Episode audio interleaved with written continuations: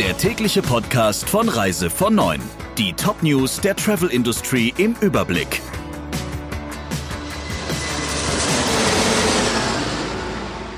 Mit Friederike Breyer, schönen guten Morgen. Es ist ein Hoffnungsschimmer für Veranstalter und Reisebüros. Das Bundeskabinett hat beschlossen, dass die pauschale Reisewarnung für Drittstaaten außerhalb der EU Ende September ausläuft. Das bedeutet aber nicht, dass für die mehr als 160 Länder die Reisewarnung entfällt. Das ist jeweils abhängig vom Infektionsgeschehen. Denn wenn ein Land als Corona-Risikogebiet durch das Robert Koch-Institut eingestuft wird, zieht das ab Oktober automatisch eine Reisewarnung des Auswärtigen Amtes nach sich.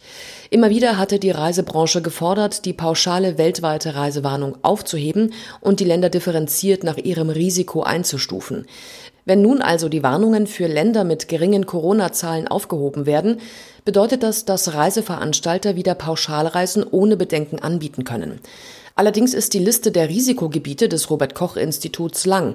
Aktuell stehen mehr als 130 Länder drauf. Wenn der Staat TUI hilft, dann sollte er dabei auch Bedingungen stellen, etwa wenn es um den Erhalt von Arbeitsplätzen und ökologische Standards geht. Dieser Meinung ist der haushaltspolitische Sprecher der Grünen Fraktion im Bundestag Kindler.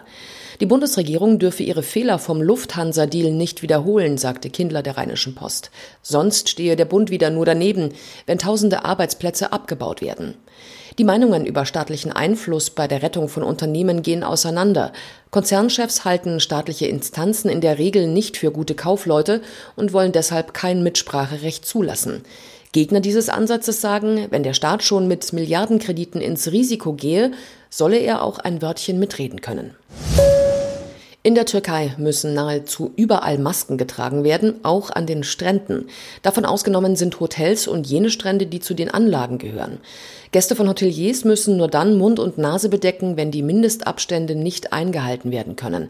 Das sagte der Chef des Türkei-Spezialisten Bentur, Denis Ugur, Reise von Neun. Die Maskenpflicht am Strand gelte nur für die öffentlichen Strände. Abschnitte, die zu den Hotelanlagen gehören, würden hingegen davon nicht erfasst. Das sei in den wichtigsten Reisezielen deutscher Urlauber die überwiegende Mehrheit der Strände, so der Chef von Bentour. Der Touristik und Chamäleon kooperieren in Zukunft im Vertrieb. Die Reisebüros führen den Veranstalter nun als bevorzugten Partner und erhalten das komplette Programm als der Tour Cover Katalog. Chamäleon-Chef Lies sagte im Gespräch mit Reise vor Neun, dieser Schritt werde im Vertrieb zusätzliche Power bringen. Zwar war der Veranstalter in den rund 2000 Reisebüros, die etwa zu der Touristik gehören, vertreten, doch der neue Status werde die Präsenz im stationären Vertrieb deutlich stärken, so ließ weiter. Ab Oktober will Chameleon auf kleinem Niveau wieder Reisen in 33 Länder anbieten, unabhängig von Reisewarnungen des Auswärtigen Amtes. Man erstelle seine eigene Risikobewertung und überlasse es den Kunden in Länder zu reisen, die im Hinblick auf Corona-Infektionen unproblematisch seien, wie etwa Namibia, Kenia oder Tansania. Voraussetzung sei natürlich, dass Besucher bei der Einreise in die Staaten keine Quarantäne absolvieren müssen. Eine Studie der Berliner Charité zeigt, Bahnreisende sind keinem erhöhten Corona-Risiko ausgesetzt. Bei 600 untersuchten Zugbegleitern im Fernverkehr seien sogar etwas seltener Antikörper nachgewiesen worden als bei Bahnmitarbeitern ohne Kundenkontakt. Bei den Zugbegleitern hatten 1,3 Prozent schon einmal eine Infektion mit dem Virus. In der Vergleichsgruppe ohne Kundenkontakt war der Anteil gut doppelt so hoch. Bahnvorstandsmitglied Huber erklärte, man müsse weiter achtsam sein, es gebe aber keinen Grund zur Sorge vor Bahnreisen. Weitere Tests an Mitarbeitern sind im Oktober und Februar geplant, in der Erkältungs- und Grippesaison. Der Reise von Neuen Podcast in Kooperation mit Radio Tourism.